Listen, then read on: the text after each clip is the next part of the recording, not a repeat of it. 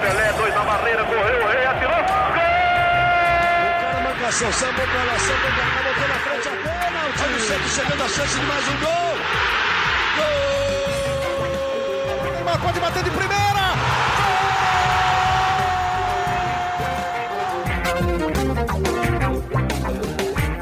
Orgulho que nem todos podem ter, eu sou Leonardo Bianchi, esse daqui é o GE Santos, podcast do Peixe no GE. Peixe que fora de casa contra o Fluminense foi derrotado por 3 a 1 no confronto direto e perdeu mais uma chance de entrar de vez no G4 do Brasileirão, deixando o próprio Fluminense lá dentro com 29 pontos conquistados contra os 27 pontos do Santos, que agora tem 18 partidas realizadas nesse Brasileirão. E agora também ocupa a sexta colocação atrás também do São Paulo, esse com muitos jogos a menos, está com 15 partidas ainda. Enfim, vamos falar, claro, muito desse jogo, uma partida em que poucas coisas deram certo, muitas deram errado, mas que tiveram erros que agora o Cuca terá apenas dois dias para corrigir, porque quarta-feira, às 16 horas, na Vila Belmiro, tem Santos e Ceará, Ceará e Santos, partida de ida das oitavas de final da Copa do Brasil. E para falar disso tudo e de muito mais, para falar das polêmicas de arbitragem que já geraram polêmica no pré-podcast aqui, tô com o Gabriel dos Santos e Bruno Gilfrida aqui. Fala, Gabriel, tudo bem? E aí, Léo, e aí, Bruninho, todo mundo que escuta o podcast é Santos. Pois é, Santos mais uma vez aí vacilou e perdeu a oportunidade de, de ficar ali mais perto dos líderes, né? De entrar no G4. E agora já começa a focar na Copa do Brasil. Vamos para esse episódio do podcast aí falar muito do Peixão. É isso, episódio que terá no final desse programa aqui uma entrevista exclusiva com o Felipe Jonathan e quem estava nessa entrevista também é o Bruno Gilfrida. Ô Gilfrida, você conseguiu diferenciar quem que era o Gabriel e quem que era o Felipe Jonathan na imagem, quando vocês gravavam via vídeo, né? na imagem tava complicado, tinha que ficar prestando atenção em quem tava falando, porque se os dois ficassem é, falando e eu deixasse no mudo, eu não ia saber quem estava falando o quê. a semelhança me chamou a atenção. Nunca tinha prestado atenção nisso, mas realmente Felipe, Jonathan e Gabriel, só fisicamente, né? Porque o futebol é bem diferente, são realmente bem parecidos. Pois é, não, o Felipe Jonathan, na verdade, ele se inspira na barba do Gabriel, né? No estilo do Gabriel. O Gabriel que é da água, né? Aquele cara da praia mesmo, tá? Tá, tá bem o Gabriel. Falando sobre o jogo contra o Fluminense, gente, o Cuca começa com uma escalação um pouquinho alternativa e eu queria saber de vocês, já que na análise já estava escrita na análise que tá no GE, já para quem não leu ainda, que pouca coisa deu certo. Então eu queria saber de vocês o que, que deu errado, então, Gabriel dos Santos. Ah, o Cuca deu uma inventada, né? O Cuca deu uma inventada na escalação. Ele deu uma Cuca... pardalizada? É, isso aí eu vou deixar contigo. Isso daí eu vou esse esse adjetivo aí eu vou deixar para você. Não vou não vou me meter nisso não. Mas acho que particularmente ele deu uma inventada. É, contou com os retornos importantes, né, do, do Lucas Veríssimo e do Marinho. É, e apostou na entrada do Laércio na zaga, uma escalação com três zagueiros de origem, mas que na prática no, o time não jogou com três zagueiros, né? Até fez algumas saídas de bola é, com três homens, como está acostumado a fazer, mas na, na prática, no geral, o Santos foi no, no, no 4-3-3 habitual é, com o Luan Pérez na lateral esquerda é, e o Felipe Jonathan no meio de campo. A tática, obviamente, não encaixou, né? Eu até tuitei isso durante o jogo. Eu acho uma boa opção e uma válida opção é, de colocar o Felipe Jonathan no meio campo, mas ontem estava é, claro que não estava dando certo. É, e além disso, também não gostei muito das improvisações contou com os retornos do Marinho e do, do, Lucas Veríssimo, e os dois foram improvisados, né? O Lucas Veríssimo, apesar de ter atuado na zaga, ele jogou pela esquerda, né, no começo do, no primeiro tempo to, no primeiro tempo todo, ele jogou pela esquerda, ele está acostumado a jogar pela direita, e o Marinho, que é habitualmente ponta, ele jogou como um, como um falso 9 ali, um centroavante, o que tirou muito da, da, da, profundidade do Santos pelos lados, com quando tem o Marinho dos lados, né? O Soteldo também não participou muito bem do jogo, e, e o Marinho é, a única vez que ele tocou na bola, praticamente ele fez o gol. Ele ficou muito, muito sem receber a bola é, centralizado no esquema. É, o Santos só teve um meia de origem mesmo, é, no jogo é, nos minutos finais quando o Jean Mota entrou, mas aí o jogo já estava perdido. Então o Santos terminou o jogo com, com, cinco atacantes, então achei que foi uma atuação bem ruim aí, uma das piores atuações do Santos sob o comando do Cuca desde que ele voltou aí. Jufrida, quando eu vi a escalação de cara no, nas redes sociais do Santos, eu achei interessante, admito. Eu, eu olhei e falei, bom, três zagueiros, talvez você dê mais liberdade para o Madison e para o Felipe Jonathan atuarem como se fossem alas, né, mais avançados. Enfim, um esquema que o Murici lá com o São Paulo tricampeão brasileiro em 2006, 7, 8, fez muito, né, cara, liberando os meias, os meias jogando como ala também. Achei que poderia dar certo, mas no campo não foi muito bem isso que aconteceu, e aí também essas improvisações que o Gabriel citou acabaram tirando um pouco a naturalidade do time. Eu acho sempre um desperdício você tirar o seu melhor jogador da melhor posição dele, que no caso é o Marinho, né? Cara, é, eu também, quando vi a escalação, eu, eu achei que poderia ser uma boa saída, sim, jogar com três zagueiros, dar mais liberdade aos laterais, né? Fazer um 3-4-3. Só que na prática não foi isso. É claro que depois que não deu certo, fica fácil a gente falar aqui e tal. O Cuca com certeza viu alguma coisa nesse time do Fluminense que fez ele e a comissão técnica acreditarem que era uma boa jogar assim, né? Ele não... Hoje em dia o técnico não, não costuma mais escalar o time sozinho e tirar é, dos sonhos dele a escalação. Ele com certeza é, estudou o Fluminense junto com os seus auxiliares e viu que esse seria um bom jeito de anular o ataque do Fluminense. É, o problema é que na prática não deu certo. E talvez a melhor saída ali que é, mexesse menos no time, seria só colocar o Mar Marcos Leonardo no lugar do Caio Jorge, né? É, o ataque ficaria Marinho pela direita, Marcos Leonardo centralizado e Soteudo pela esquerda. No meio de campo não precisava mexer muito, é, colocava o, o Jobson, o Pituca, o Giamotto, o Arthur Gomes, tanto faz, os dois vêm jogando, ou até o Lucas Lourenço, quem sabe, né? É, eu, eu acho que é, não acho que ele tenha inventado, eu acho que é, com, com certeza, certeza treinado foi... isso, né? É, não sei nem se foi se ele teve muito tempo para treinar, mas com certeza foi é, baseado em uma informação, né? Ele tinha uma informação que o Fluminense jogaria de um jeito e esse jeito anularia a forma do Fluminense jogar. Os técnicos hoje é, se moldam muito, né? Então é, não, não dá para jogar sempre igual. Você vê, a gente até durante a entrevista com o Felipe Jonathan falou muito de tática. Ele falou que às vezes quando o Madison joga ele acaba virando quase um atacante. Enfim, é, depende muito do adversário. Eu acredito que essa formação com três zagueiros ali, mesmo que em campo não fosse isso, essa formação foi é, baseada em algo que ele pensou sobre o Fluminense, que na prática não deu certo. Como diz Murici, né, cara? Como comentarista, você nunca perde uma partida, né? Porque na ideia tudo pode dar certo, na prática, Exato. nem sempre. Porque né? de, de repente ele coloca o Marcos Leonardo só, faz isso que eu falei aqui que seria o mais fácil, e toma 3 a 0 do Fluminense no primeiro tempo por problema na marcação, por falta de homem no meio de campo, enfim. E aí a gente estaria aqui falando que não deu certo porque ele deveria ter fortalecido o meio de campo, Exato. colocado mais um zagueiro, enfim. É, mas aqui, acho que a grande questão é que o time realmente não jogou bem no primeiro tempo, né? Não estamos falando aqui do resultado, porque o Santos ficou próximo de empatar ali, teve os gols anulados, enfim, é, erros de arbitragem à parte o Santos jogou mal, eu achei, no primeiro tempo principalmente. E acho que isso foi um problema ali, é, talvez mérito do Fluminense, né? Também não, é só de mérito do Santos. O Fluminense soube também se adaptar àquilo que o Cuca colocou Sim. em campo. Eu acho que precisa falar isso também, né? Porque parece que o Santos jogou contra o último colocado é, que estava cheio de desfalque. Não, o Fluminense está ali em cima da tabela também. Quarto tal. colocado, uma equipe bem armada pelo Dair Helm, uma equipe que vem fazendo uma campanha acima da média também. Sim, e o Santos não jogou bola para pontuar, né? É, podia até ter chegado no empate, como o Gilfrido falou, mas, mas quem viu o jogo, quem assistiu o jogo, pô, o Santos foi muito abaixo do Fluminense, o Fluminense mereceu vencer. E o Cuca é... fala isso, né, Gabriel? A gente vai Exato, falar dos erros daqui a pouco de arbitragem, mas a resposta dele é muito boa. Ele fala, eu posso falar dos erros, mas mesmo assim os times não mereceu ganhar, não mereceu pontuar, né? A palavra dele até.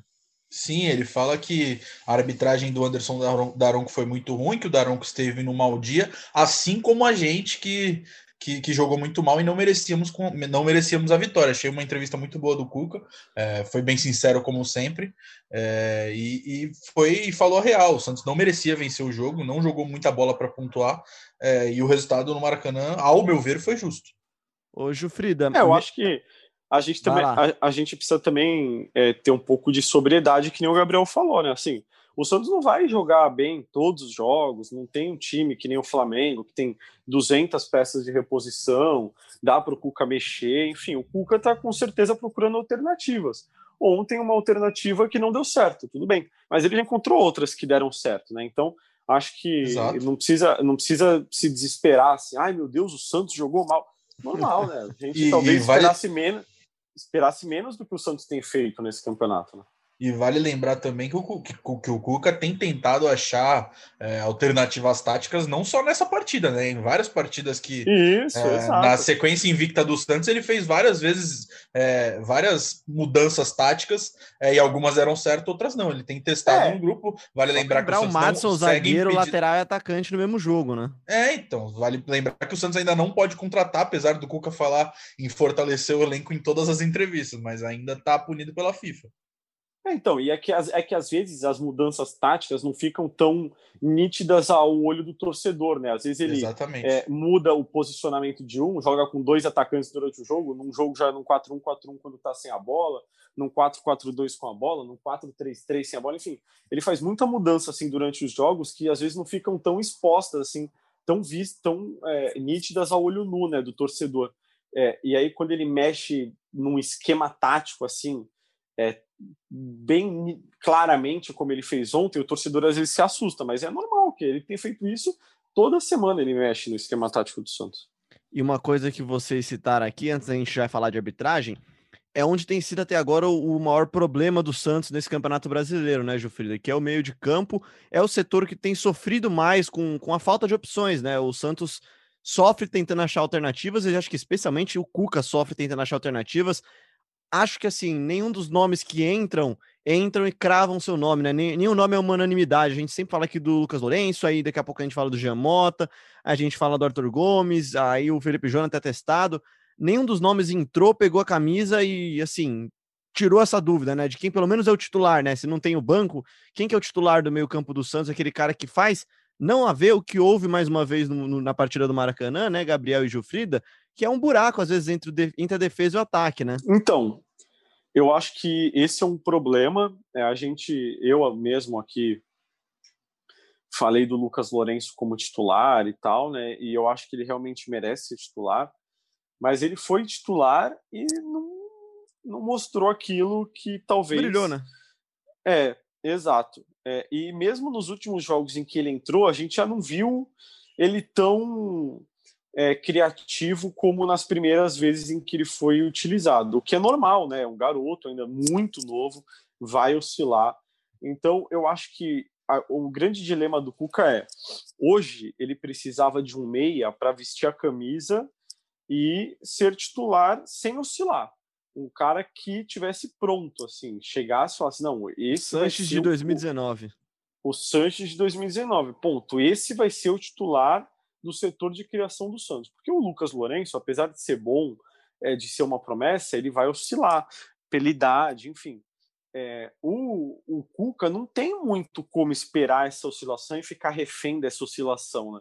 Porque ontem, por exemplo, ele coloca o Lucas Lourenço no time titular e o Lucas Lourenço vai mal, a culpa talvez caísse nos ombros dele, né? E isso é péssimo para um garoto.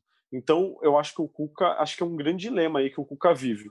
É, ele deixar o Lucas Lourenço, Lourenço jogar, jogar, jogar, jogar, independentemente do, das oscilações, ou você segura um pouco mais o garoto e vai com um pouco mais de calma, né? É, eu acho que é, um- é mais ou menos por aí assim o que passa na cabeça do Cuca. E Gabriel, ao mesmo tempo, tem um outro cara no meio-campo do Santos que pelo menos esse daqui tá se firmando cada vez mais, que é o Jobson, né? O Jobson faz mais uma partida no mínimo segura e tem melhorado cada vez mais, acho que sua tomada de decisão e aprimorado um pouco mais o passe. Duas coisas que a gente criticava bastante, que era o que prejudicava bastante as atuações dele como titular do Santos, né? Exatamente, lá ele vem justificando aí a, a presença do time titular. É, ontem eu até destaquei um belo lançamento dele para o Matson antes do gol do Marinho. O ele pega a bola no meio de campo e dá um, um baita lançamento para o Matson que depois cruza cruza para o Marinho que se antecipa perfeitamente a marcação para para empatar a partida naquele momento.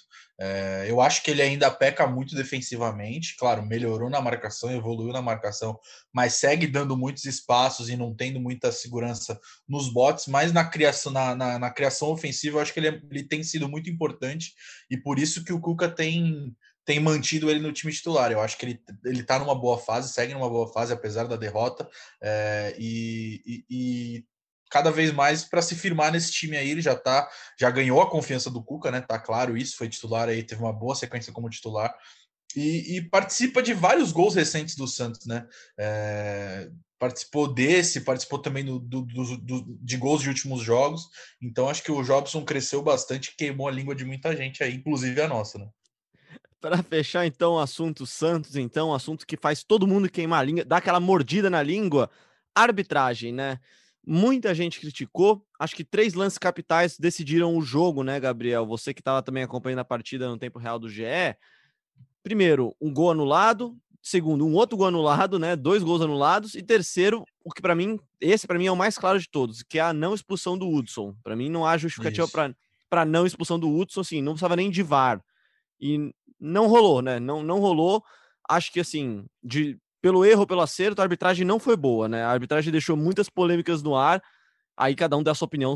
Pode começar você, Gabriel. Sim, sim, a arbitragem não foi boa, amarrou muito o jogo, é, e esses três lances capitais, obviamente, foram bastante falados pelos, pelos torcedores do Santos nas redes sociais, que falaram que o time foi roubado, enfim. É, no primeiro gol anulado, quando eles marcam uma falta do Lucas Veríssimo, a minha opinião é de que não foi falta, de que é um lance normal de jogo e que o gol foi legal. É, no segundo gol anulado, é, quando eles marcam uma falta barra impedimento ali do Arthur Gomes, eu concordei com a arbitragem e acho que foi um gol bem anulado. Um golaço do Soteudo, inclusive, né? Que fez um gol de cobertura. Golaço, tirou, golaço. tirou, tirou da cartola ali. É, e a expulsão não tem nem o que dizer, né? A expulsão era clara, não, não precisava nem. É, eu fiquei até abismado que ele não foi nem olhar no VAR, porque era um lance muito de expulsão. Foi, o Hudson foi só na perna do Soteudo, um, carrinho maldoso, entre aspas, né? Então acho que o Santos foi prejudicado, mas não jogou bem, mas foi prejudicado. Sobre o VAR, cara, eu acho que o lance do expulsão ele não tem que ir no VAR, ele tem que marcar no campo, porque é, um lance que tá na frente dele. O VAR não pode corrigir o erro do árbitro toda hora, mas enfim, acho que esse é o mais absurdo de todos. É, Jufrida, a falta do Lucas, do Lucas Veríssimo, eu acho que ele dá margem pro árbitro se ficar revendo no VAR achar a falta. Não acho que foi, mas acho que ele dá margem pro árbitro ficar achando a falta. Mas o árbitro não, não, não achou a falta no VAR, o árbitro viu em campo. Isso que eu achei. É, ah, e o VAR pior, não recomendou assim. revisão, né? Porque também e deve ter entendido com... isso. É, então, e o VAR concordou com ele. Eu acho que não foi falta também. Eu acho que é um lance super natural, assim, um movimento muito natural. É, ele sobe com o braço levantado, em nenhum momento ele faz um movimento para atingir o adversário. Ele só sobe com o braço levantado ali, mas ele não, não muda o movimento do braço para acertar o adversário. Exato, é, é, só lembrar. Pra é só lembrar o gol que o Santos sofreu do Corinthians, né? O Gil faz um, um movimento bem semelhante. Exato. Bem movimento semelhante. natural, assim, para levantar e cabecear. É até de proteção ele... também, né? Quando você sobe assim então, para evitar exato, é choque. É diferente, é diferente de quando ele sobe com o braço como ele levantou, como ele subiu, e aí ele abre ainda mais o braço para aumentar o espaço dele. Não, ele subiu com o braço levantado, só isso, que é algo super normal. Eu acho que o, o Daronco errou. O segundo gol eu acho que é um lance polêmico, discutível. É, eu acho que. Não sei se, se houve um exagero ali, eu acho que o, o jogador ainda ficou um tempão ali caído e tal. É, agora, o mais discutível para mim é a questão do impedimento, né? Porque quando ele empurra o jogador, mesmo que seja pouco e tal, ele acaba participando do lance. E aí eu acho que ele estava impedido, né? É, então, esse segundo lance eu não seria capaz de dizer que é um absurdo e tal, mas eu acho que é pelo menos discutível. Eu acho que teria árbitro que não marcaria falta, não marcaria nada e deixaria o, o lance seguir. Porque não sei se o jogador do Fluminense chegaria na bola também, né? Ele estava muito distante, então é, para mim é discutível. Agora a expulsão não tem nem o que falar, né? E tudo bem que o árbitro deveria vir em campo e tal, mas o VAR está aí justamente para isso. Se o árbitro não vir em campo, ele precisava ter sido chamado lá, o Daron, olha aqui. Né? Acho que Cara, foi porque o, o que eu digo, Jofrida, é porque assim, é, teoricamente é um lance, teoricamente é um lance de interpretação. E aí o VAR tem que perguntar para ele: você viu que o cara chegou e quase arrancou a perna do Soteudo? Se o cara responde sim, vi para mim amarelo, não tem muito o que fazer. Sim. É um absurdo, mas é, né? Sim, sim. Exato eu achei que ele não viu como o, o Hudson acertou o Soteudo, que foi com a, as travas da chuteira no tornozelo do Soteudo. Ele, porque assim, eu vendo o lance rápido, assim, de primeira, eu achei que tinha sido só um carrinho por trás, aquele se você pega pelo lado assim e põe o pé para o jogador cair e não conseguir seguir na jogada. Depois, vendo no replay, eu vi que o, Hudson é, cravou a chuteira no tornozelo do Soteudo. Aí é outra coisa, né? Porque é para mim era cartilha, só pra né, amarelo né, Jofrida? É, é aquele então, que você aprende na só... escolinha, né? Carrinho por trás é vermelho. É, para mim era só amarelo, assim, vendo, de, vendo o lance na hora, assim, sem ver o que ele tinha feito, como ele tinha atingido e onde ele tinha atingido, era só amarelo para mim. Por isso que na hora eu concordei com o Daronco. Mas aí quando você vê o lance, o que realmente foi, você vê mais aproximado e tal, tudo o que o VAR poderia oferecer ao Daronco, você vê que é para vermelho. Eu duvido que o Daronco vendo esse lance hoje ou depois do jogo, ele não acha que foi para vermelho. Eu duvido, duvido, duvido muito que ele não ache que esse lance foi para vermelho. Isso eu acho fundamental. Eu tenho certeza também que ele olhando o lance, ele olha pro lance e tem absoluta certeza de que é vermelho. Mas enfim, né? Que, que isso repercutiu também, o Gabriel, internamente no Santos? Porque a gente viu e repercutiu bastante também a entrevista do presidente Orlando Rolo, que fala que vai exigir da CBF medidas, né? Enfim, virou, virou moda agora também todo clube falar que vai na CBF, né? Pois é, pois é. O Orlando Rolo deu entrevista depois do jogo, bastante incomodado, revoltado com a arbitragem, é, e citou três, é, quatro lances capitais. Além desse que ele que a gente citou também, ele citou uma abraçada que o Arthur Gomes leva na cara, que para ele era para expulsão e que, e que é, fez até uma deu até uma indireta a, a, aos antigos dirigentes do Santos que, que contra o Flamengo foram até o gramado, ficaram criticando o juiz, enfim. E ele falou que ele não é desse, desse estilo, que ele vai nas esferas legais é, para tentar, que não vai aceitar o resultado dessa forma, que não vai deixar quieto. Então ele deu um, um indício de que o Santos pretende reclamar na CBF. É, mas, cara, pelo histórico recente de, de, várias reclamações de clubes aí, não vai dar em nada, né? Vai acontecer o quê? O, o, o Leonardo Gaciba, que é o, o chefe da arbitragem hoje, admitiu que o VAR errou no jogo do São Paulo e não aconteceu nada. Imagina então Exato, sem, sem, admitir, né? Porque assim, né? Exatamente. E outra coisa que ele falou, o Gabriel, é que agora o Santos tem presidente, entre aspas, né? Ele disse. É uma declaração que é forte também, né? Ah, aí eu já achei mais política, né? Achei já mais política, porque ele sempre foi rachado com o Pérez e não deixou de cutucar o Pérez. Então, acho que foi mais um barulho, é... claro, para demonstrar insatisfação com a arbitragem, deixar isso claro ao torcedor e que vai tentar brigar pelos direitos do Santos. Mas, mas pelo que a gente vê aí dia após dia, a chance disso dar algum resultado é praticamente nula. Bom, para fechar o nosso papo, então, sobre futebol, mesmo antes de ir para a entrevista com o Felipe Jonathan, que também é claro sobre muito futebol, vamos falar então sobre Copa do Brasil, né? O Santos jogou no domingo no Rio de Janeiro, volta a São Paulo, se representa na segunda, tem dois dias de preparação, porque na quarta-feira, às quatro horas da tarde, tem Ceará na Vila Belmiro, um duelo muito importante pela Copa do Brasil. E dentre os erros, os equívocos, dentre o time que deve ter em campo, o que, o Cuca deve e pode corrigir, Gilfrida, nesses dias de trabalho? Eu acho que ele talvez volte para o esquema mais tradicional ali, com três atacantes. Eu acredito que não vá insistir né, nessas alterações táticas com o Lucas Veríssimo pela esquerda. É, acho que isso é o principal erro assim né, no jogo de ontem, você tirar o jogador de posição. Eu acho que o Santos precisa aproveitar o, tempo, o pouco tempo que tem para treinar o que tem de melhor. E eu acho que é isso que o Cuca deve fazer. Falando sobre desfalques, o Gabriel, então, qual que deve ser o provável time do Santos para enfrentar o Ceará, então, na sua opinião e com a sua informação?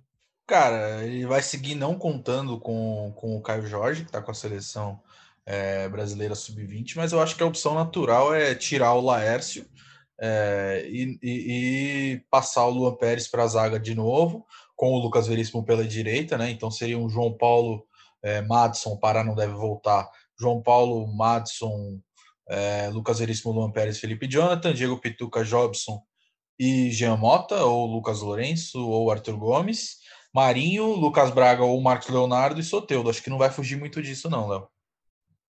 É isso, então vamos ouvir também como é que vem o Ceará para a partida. Então a gente falou com a nossa setorista de Ceará no GE, a Beatriz Carvalho, que manda para a gente aqui um recado e fala como é que vem o vozão do técnico Guto Ferreira, o Gordiola.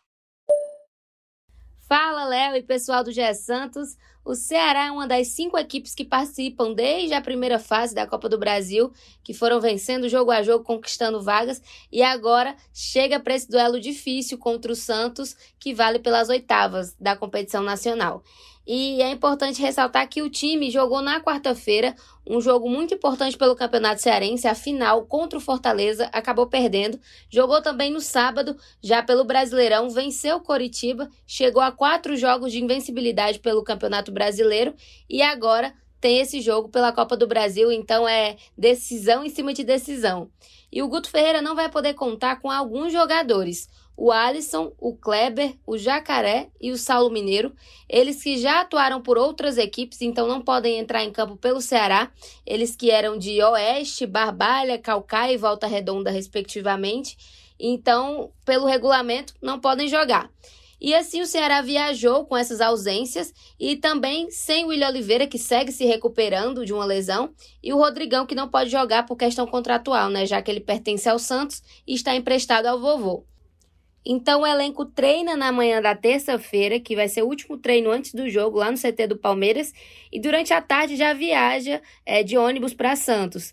E uma novidade legal, pessoal, é que o torcedor comemorou muito porque, enfim, nessa segunda-feira o Felipe Viseu foi regularizado e está oficialmente à disposição do Guto Ferreira.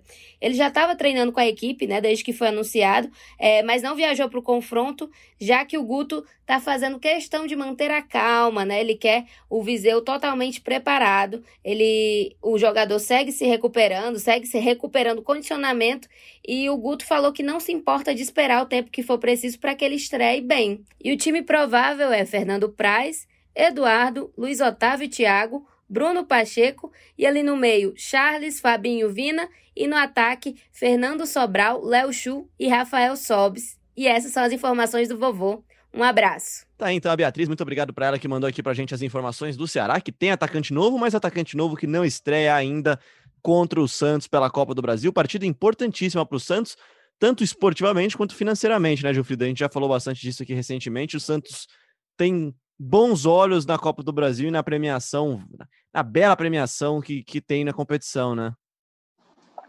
Acho que a, a chance de título mais próxima do Santos, né? Nesse ano. Não diria que nem, não diria nem que para chegar a Libertadores e tal, mas de título é, nessa temporada, não nesse ano, acho que é o, o título mais próximo, né? Porque tem aí oitavas, quartas, semifinal, são oito jogos, né? Se minha conta não, não tá falhando. É, são oito jogos, ou seja, é muito menos do que os 19 jogos que ainda faltam no Campeonato Brasileiro. É, então, eu acho que o Santos precisa se apegar sim à Copa do Brasil, até pela premiação, como você falou, você vai passando de fase, vai acumulando essa premiação. Então, para o Santos é com certeza um ótimo negócio focar nessa Copa do Brasil. É isso, Falando é mais isso. sobre essa questão financeira, se o Santos passar de fase, já ganha 3,3 milhões. Se passar até a, se passar para a semifinal, ganha 7 milhões. Se for vice-campeão, ganha 22 milhões. E se for campeão, leva 54 milhões. Então, é, é muito importante a Copa do Brasil para o Santos, que é um torneio que paga muito bem. O Santos, como a gente já sabe, a gente discute é, em todos os podcasts aqui, a situação financeira do clube não é, não é muito boa, não é boa, né? É, isso daí é um dinheiro para resolver a casa, né? Para arrumar o caixa e aí sim tentar entregar uma gestão mais limpa, uma gestão mais, mais leve para o próximo presidente do Santos. Aliás, vamos, vamos voltar a falar bastante de política aqui ao longo desse próximo mês, porque tem eleição nesse final do ano. Que dia que é a eleição mesmo, Gilfrida, Gabriel? Vocês têm de cabeça aí? 12 de dezembro.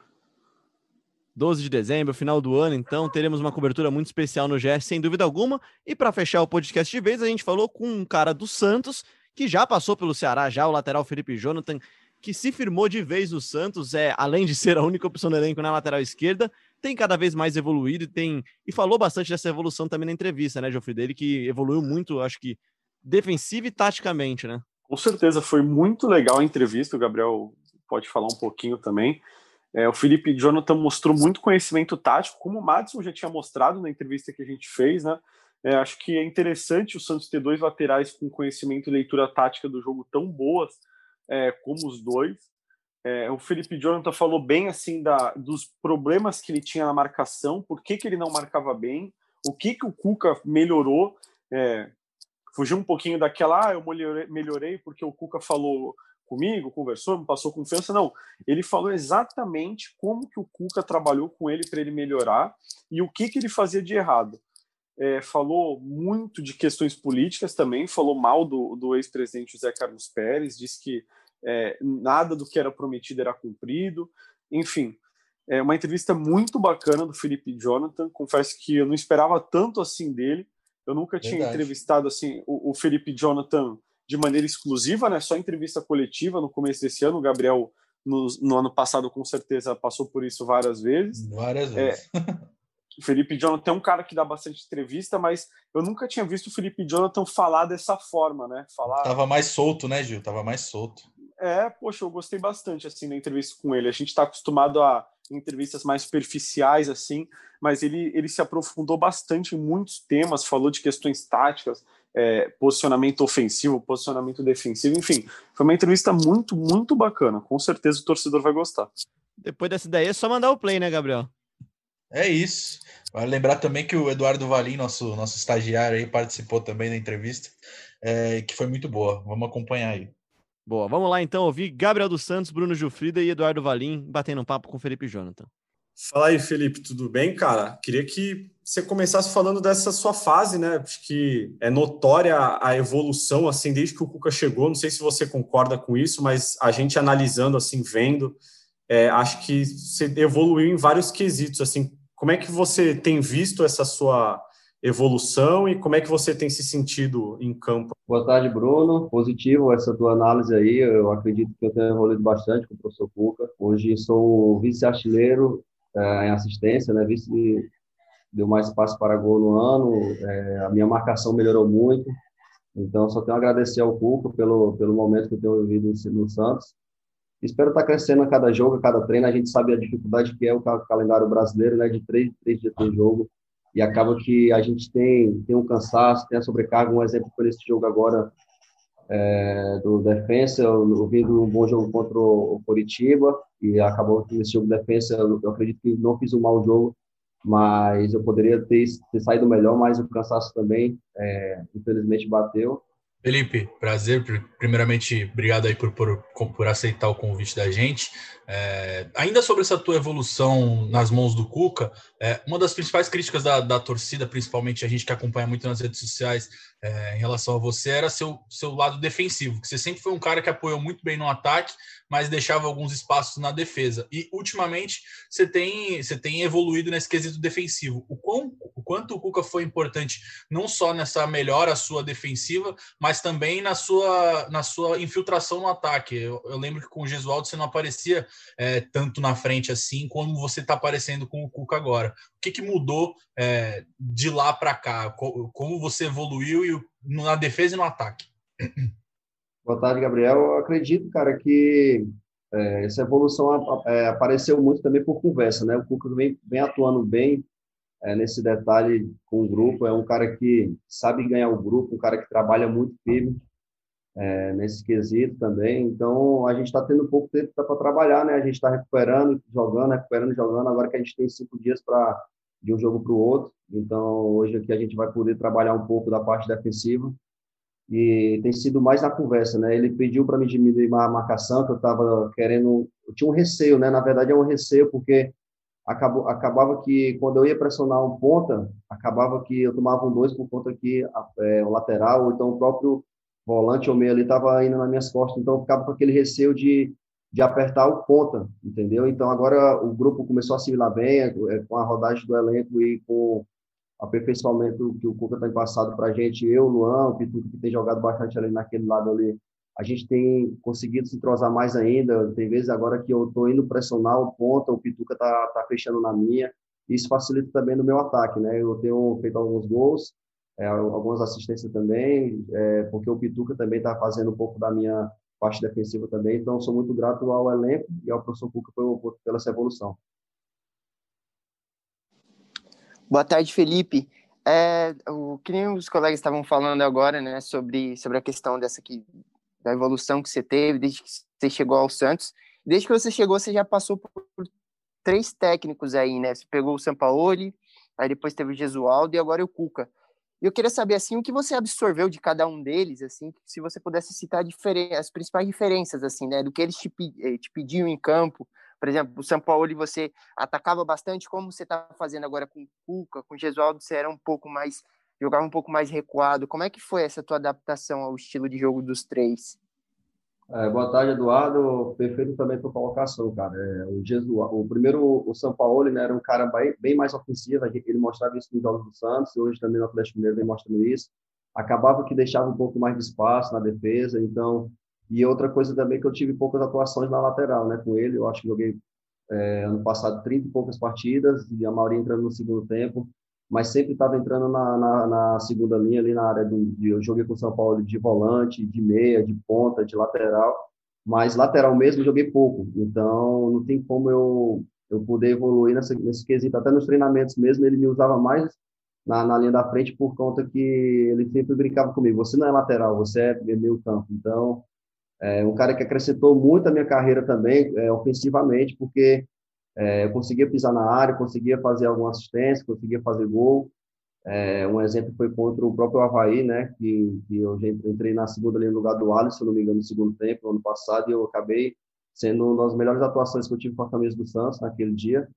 E o, o Gesualdo é um cara paisão, um cara que sabe conversar, sabe é, administrar bem o, o, elenco também, todo mundo gostava muito dele. Infelizmente, o resultado não estava vindo, é, teve que teve a mudança de, de, treinador, né? Então o Gesualdo era um cara mais recuado, um cara que se preocupava mais em defender do que atacar. Por isso tinha esse resguardo. Ele falava pra, muito para mim, Felipe, é, da bola no Soteu, do bola no Marinho, quem esteja ali do ataque, para resolver e você fica mais por trás ali na contenção em caso de contra-ataque. Então é, acabava que eu ficava um pouco mais mais receoso de querer atacar, entendeu? Então essa parte do Gesualdo foi isso. Agora no Cuca não, o cara o Cuca fala muito para a gente, é, vocês têm total liberdade dentro de campo para fazer movimentações, jogar por dentro, jogar por fora, atacar, marcar. Então, é um cara que deixa você à vontade dentro de campo, claro, com responsabilidade, né? Na hora que tiver sem a bola, tem a sua marcação. Então, eu tenho muito a agradecer ao Cuca pelo momento que eu tenho vivido, por conta que eu cresci muito defensivamente, cara. Eu acho que uma evolução que é nítida. É, muita gente fala para mim, eu tenho um scout, é, hoje eu estou sendo um dos laterais que mais rouba bola no campeonato, então é muita gratidão pelo momento vivido com o Cuca, porque ele está me ensinando a marcar realmente, porque eu tinha esse detalhe de da marcação que muita gente pega no meu pé, né? E eu sempre procurei absorver bem as críticas para poder atuar melhor ainda. Ô, Felipe, é, eu tenho reparado assim que quando joga o Madison, né? O Madison também é um lateral bem ofensivo, assim, ele chega muito à linha de fundo e você tem pisado bastante na área. Assim, às vezes ele cruza, tá você, dois atacantes e dois meias na área. É, isso é algo que o Cuca pede também? É pensado isso assim para estar tá todo mundo dentro da área e fazer volume? Porque é, às vezes eu vejo, às vezes no outro, nos outros times, enfim, que o lateral, quando um vai, o outro acaba fechando um pouco mais, né? E não indo para a área. Mas você tem pisado bastante na área quando o Madison tá lá. Você, você vira um pouco de atacante também? Ah, você está sabendo muito da nossa estratégia, viu? Então, é... Tem que prestar atenção, né? o Cuca, ele, ele estuda bem o adversário, né, cara? Ele, ele junto com o Bebeto, o pessoal ali do scout ali, da, da parte do staff, eles têm trabalhado muito a dinâmica é, do adversário também, como é que eles jogam. Se você prestar atenção, todos os jogos ele está mudando duas, três, quatro peças no nosso time para justamente para encaixar, para ir com, com, com o tanque cheio, né? Então ele fala para mim muito quando o Matos está jogando, o próprio Pará também, que quando eles chegarem no fundo, eles querem que eu tá, esteja bem ali no rebote, sempre esperando uma bola, porque sempre sobra, né? Eu acho que o importante é estar tá ali, é, justamente para poder sobrar uma bola e empurrar para dentro do gol. E eu tive uma boa, eu tenho uma boa finalização, né? Eu tenho evoluído bastante também nesse quesito. É, e, e, graças a Deus eu tenho, tenho tido essa liberdade do professor Cuca, né? De chegar um pouco mais na área. O Madison é um lateral muito ofensivo, um cara que é de ultrapassagem, que é muito difícil marcar o Matos. Então, eu sei que uma hora é, ou outra ele vai cruzar e vai acertar e a bola vai acabar sobrando. Então, eu tenho procurado pisar muito na área por conta disso. E como é que faz para aguentar pisar na área e ter que voltar para marcar? Como é que você faz para dosar assim é, essa questão física, né? Da, rotina de jogos e, e ter que ficar toda hora pisando na área, voltando para marcar, pisando na área, voltando para marcar? A posição do lateral é essa, né? Infelizmente, é, ir voltar, a gente faz um C no campo, né? A gente tem que fechar na linha defensiva, atacar bem pela lateral e acabar fechando na parte, na parte ofensiva também. A, gente acaba fazendo uma espécie de, de um C, né? E aí a gente tem que trabalhar bastante, porque, exemplo, quando o Matos ou Pará chega no fundo, é, o, o, o ponto deles, a tendência é eles de me acompanhar também para não deixar fazer o gol. Então, no futebol brasileiro hoje, se você vê, eles acompanham muito. Hoje não tem mais aquele aqueles pontos que, que ficam só lá na frente esperando uma bola, porque acabam abrindo espaço. É, o cara também que vem me ajudando muito na parte defensiva é o Solteudo, que ele era um cara no ano passado que esperava mais na frente lá para resolver o jogo para a gente. Hoje não, ele hoje está sendo solidário com todo o grupo, ele está vindo para ajudar. E isso cresceu muito no meu futebol também. É, ele vem me ajudando bastante nesse quesito.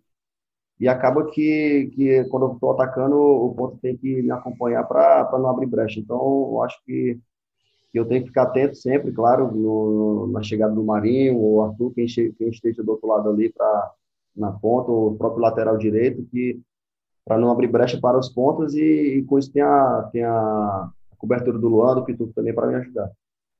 Falando mais sobre esse tanque cheio que você falou na outra resposta, é, hoje você é o único lateral de ofício desse elenco, né? No ano passado você tinha é, o Jorge aí, você mesclava com ele, mas ele era titular na maioria das vezes, e agora o titular é você, titular absoluto, é o único jogador é, com a característica de ofício na lateral esquerda. Queria que você falasse como é não ter uma sombra, se isso te pressiona a jogar melhor, ou se é melhor você ter um cara ali para te motivar também a, a querer melhorar cada vez mais. Bom, Gabriel, é, tem, os dois, tem os dois pontos, né, cara? Um ponto, tem um ponto positivo e um ponto negativo. O ponto positivo é que você está atuando, você está. Eu, particularmente, gosto de jogar todos os jogos, estou me sentindo bem. É, eu sou um cara que tem poucas lesões. Minha, minha última lesão foi no joelho em 2015 para 2016, na base ainda. Então, sou um cara que, no beabá do futebol, sou fominha, né? Então, quero estar atuando, quero estar jogando. É, só fiquei fora de um jogo, só que foi contra o São Paulo por, por cartão, por suspensão do terceiro cartão amarelo. É, hoje no elenco eu acho que fico atrás apenas do Luan, se eu não me engano, e do Pituca, em questão de minutagem de jogos. E eu quero estar sempre atuando. Agora, a parte ruim é que é preciso é, é, bom ter uma sombra porque a gente acaba evoluindo mais, né, cara? A gente acaba se doando mais. Não que eu não esteja me doando, que os números estão tá sendo, tá mostrando que eu tenho feito um bom trabalho, mas com a sombra tenho certeza que a gente acaba evoluindo mais. E, mas eu quero estar atuando, quero estar jogando. E confesso que está sendo bom, está sendo muito gostoso estar atuando com a camisa do Santos em todos os jogos. Ô, Felipe, é, o Santos, muito por causa de mais de, por causa de problemas fora de campo, né? É, às vezes é visto como um time que não vai chegar, que tem muitos problemas, mas em campo a gente tem visto, principalmente depois da chegada do Cuca, que tem sido diferente, né? Que vocês estão muito bem, assim. Acho que é, não, acho que não surpreende a vocês, porque vocês sempre esperam o melhor de vocês, né? Mas vocês acham que estão surpreendendo as pessoas de fora do clube é, com o desempenho de vocês? Quase liderança geral na Libertadores, é, ótima posição no Campeonato Brasileiro, desempenho muito bom, principalmente fora de casa. É, vocês acham que, na sua visão, vocês estão surpreendendo a grande parte da torcida, jornalistas, enfim?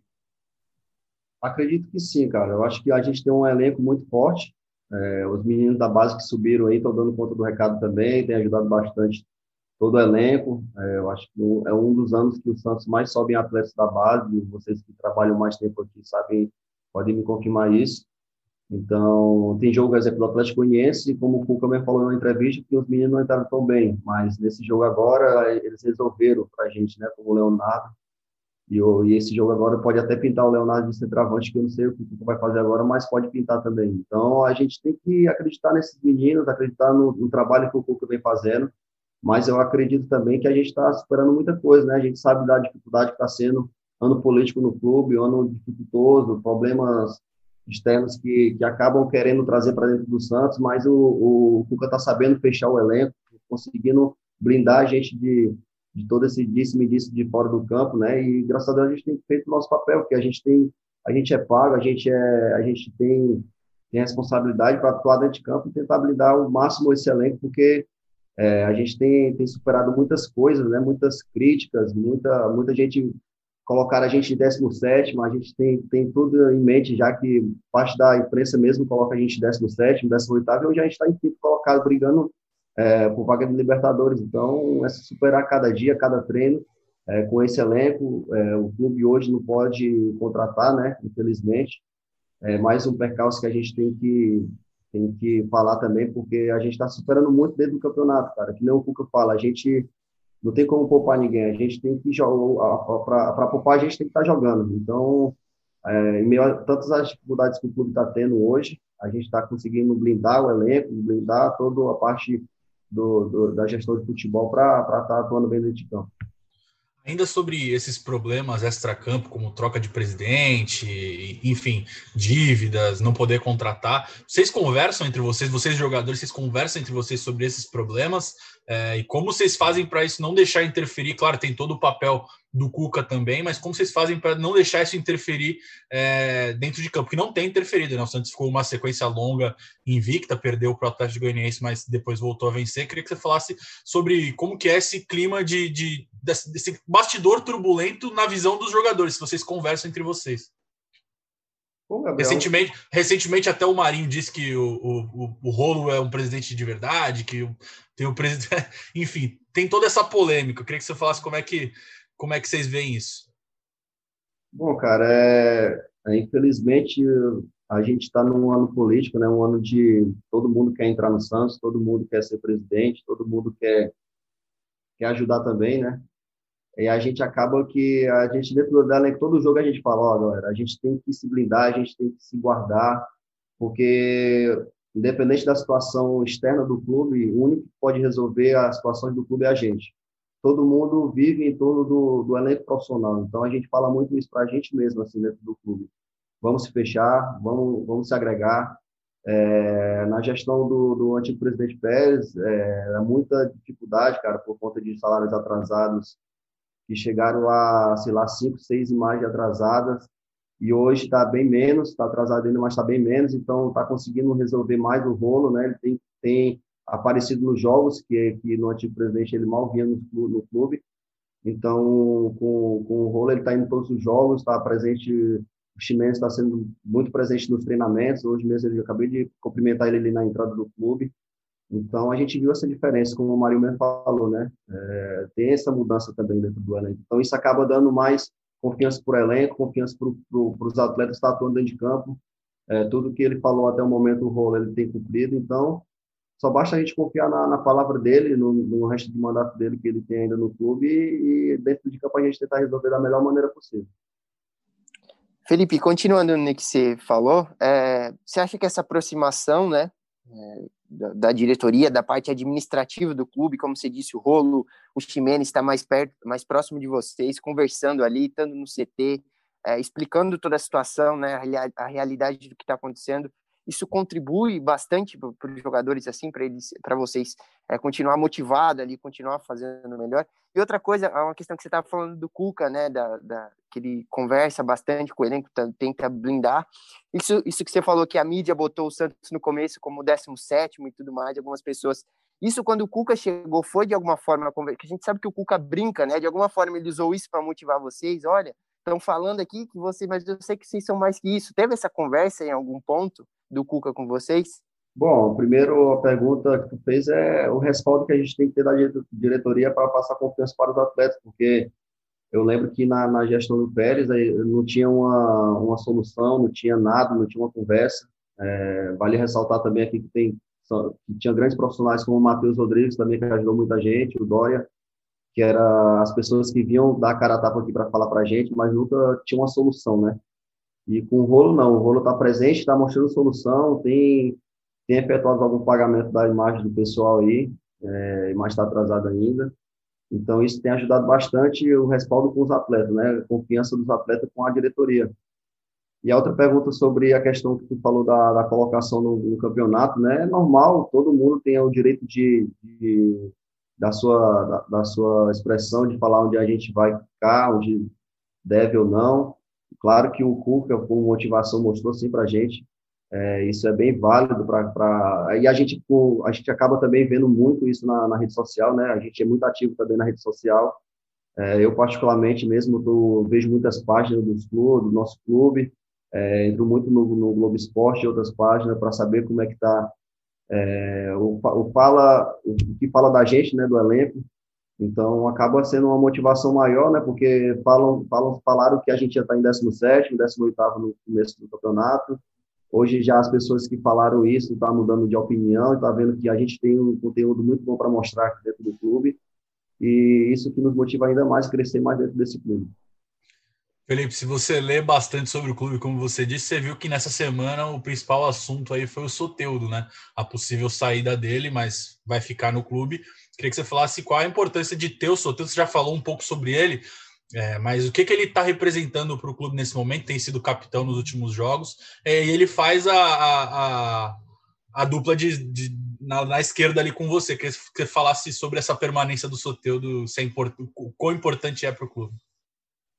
Para mim, simplesmente, ele é um top 3 dos pontos do Brasil hoje, do futebol brasileiro. Para mim, hoje o nosso clube, não porque eu estou vestindo a camisa do Santos, mas é notório que hoje no futebol brasileiro tu vê muitos jogadores qualificado, mas hoje quem, qual clube que tem jogadores como Marinho e Solteiro nas pontas? Não tem, cara, é difícil. É, então, é, eu fico muito feliz se ele continuar no Santos, que ele vai deve permanecer no clube. O cara que tem me ajudado muito, eu falo muito para ele. No último jogo do Curitiba, eu falei para ele mesmo, do brasileiro.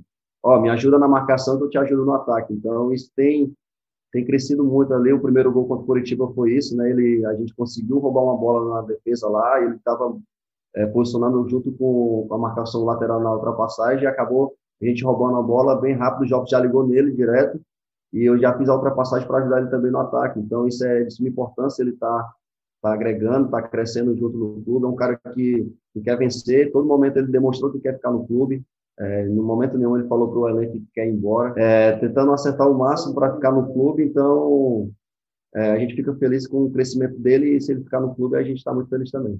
Felipe, agora você tem que treinar, é, então que a gente queria te agradecer aí pela participação.